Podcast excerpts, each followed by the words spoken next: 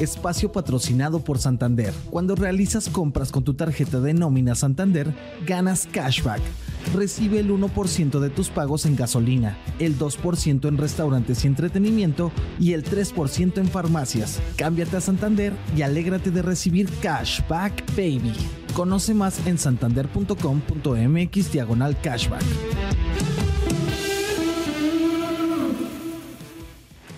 Muy buenos días. ¿Se asoman posibles cambios a las reglas de mejor ejecución entre bolsas? Los futuros del trigo nos pueden traer una nueva advertencia. A Netflix le funcionó el plan de limitar las cuentas compartidas y un negocio de Kim Kardashian ya vale miles de millones de dólares. Pero primero, no olviden hacer clic al botón de seguir del podcast, activen la campana y así podrán recibir la alerta de un episodio nuevo muy tempranito cada mañana. ¿De qué estamos hablando? En el terreno bursátil mexicano, las reglas de mejor ejecución siguen sacando chispas entre algunos actores del mercado. El director general de la Bolsa Mexicana de Valores, José Oriol Bosch, le dijo a los inversionistas que el regulador, en este caso la Comisión Nacional Bancaria y de Valores, cada vez siente más presión por parte de las casas de bolsa en México y sutilmente asoma la posibilidad de que se puedan ver cambios en este tema.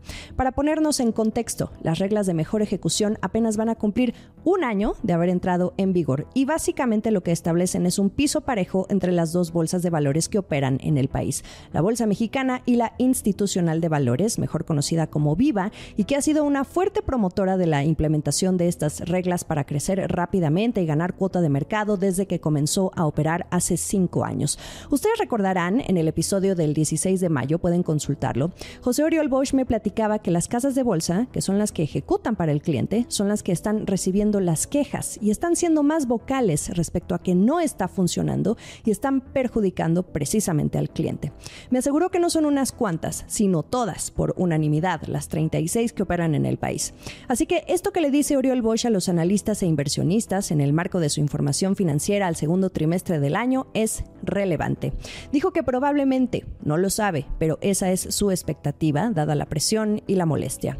También derivado de las reglas de mejor ejecución, hay otra interrogante Viva, que dirige María Ariza, logró ganar otro 2% de participación de mercado en el segundo trimestre, lo que hace que esta bolsa en total ya sume un 17% del mercado.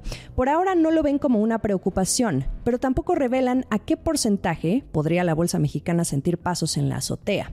Desde aquí siguen pensando que si esto ha sucedido es porque no hay una competencia, digamos, orgánica. También Alfredo Guillén, director de operaciones de capitales en la Bolsa Mexicana, dio su argumento. Dijo que cuando los volúmenes operados bajan, es más fácil para el competidor el tomar un pedazo del mercado, pero desde su perspectiva, cuando se recuperen esos volúmenes, esa cuota de mercado volverá a elevarse. Por cierto, el valor operado promedio diario que registró la bolsa en el segundo trimestre fue de 14 mil millones de pesos, pero esto es un 26% menos contra el año pasado. Aunque admiten que no es bueno, consideran que es mejor comparado con otras bolsas en el mundo. También la bolsa vio reducir sus ingresos y el EBITDA por el desempeño de sus principales negocios. Sin embargo, la diversificación les ayudó, como por ejemplo los servicios de información.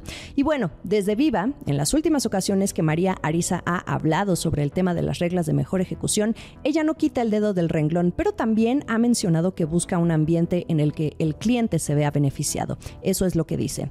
Entre lo último que sabemos, al menos desde marzo, los reguladores están organizando reuniones para tratar estas fricciones. Quizá entonces sí podemos esperar pronto un par de cambios en algunos aspectos de las reglas.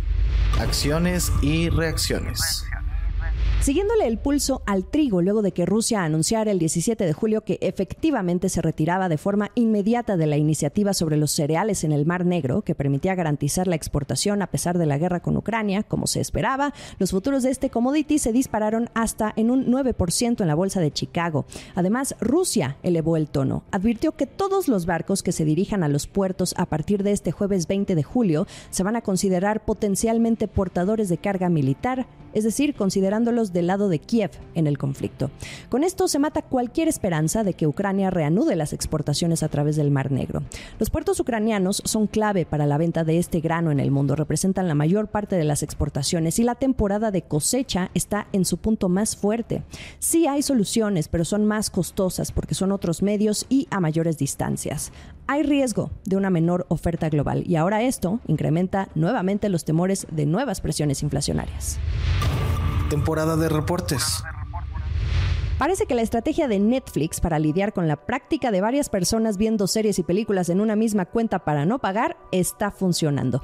Esta ofensiva a las contraseñas compartidas le dio a la plataforma unos 5.9 millones de usuarios nuevos entre abril y junio. Esto es más del doble de lo que se esperaba entre los analistas de Wall Street.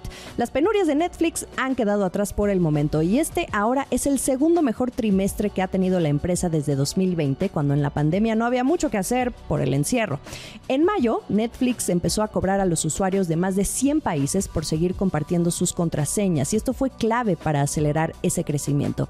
¿Qué es lo que pasa? Los usuarios que utilizan la suscripción de otra persona pueden ahora pagar para seguir compartiendo o crear su propia cuenta. Nadie sabía cómo esto iba a afectar a la plataforma, pero ya vimos que a Netflix lo están considerando más que necesario a la hora de entretenerse y también contra otras plataformas a las que fácilmente uno puede migrar. ¿Cuánto ingresó Netflix en los últimos tres meses? 8.190 millones de dólares, casi un 3% más que en el mismo periodo que el año pasado. También influyen los tipos de cambio y el lanzamiento de la opción de suscripción con publicidad que está dando frutos. Hoy Netflix tiene 238.4 millones de suscriptores en total. Esto es un 8% más que en 2022. El último sorbo. Pasemos al retail. La marca de ropa interior de Kim Kardashian ya vale 4 mil millones de dólares. Se llama Skims y esto lo sabemos porque acaba de cerrar una ronda de financiamiento para seguir creciendo y este es el valor que se le está dando a la empresa de la estrella de los realities. Esperen pronto el ver las primeras tiendas físicas, sobre todo en Los Ángeles, y también su entrada a nuevas categorías. La visión es optimista por este negocio. El CEO de Skims, Jens Greed, prevé que pronto se logren ventas por más de 750 millones de este año. No se sabe si sea por el poder de convocatoria que genera el nombre Kardashian o porque realmente son buenos, no lo sé. ¿Ustedes ya compraron algo de esta marca? La mejor información económica y de negocios está en La Estrategia del Día y en bloomberglinea.com. En cualquier formato que ustedes quieran informarse, los acompañamos todos los días. Estamos en Twitter, arroba la estrategia MX y en mi cuenta personal, arroba Jimena Tolama. También en Instagram y YouTube. Esta fue la estrategia del día, escrito y narrado por Jimena Tolama, producido por Arturo Luna y Daniel Hernández.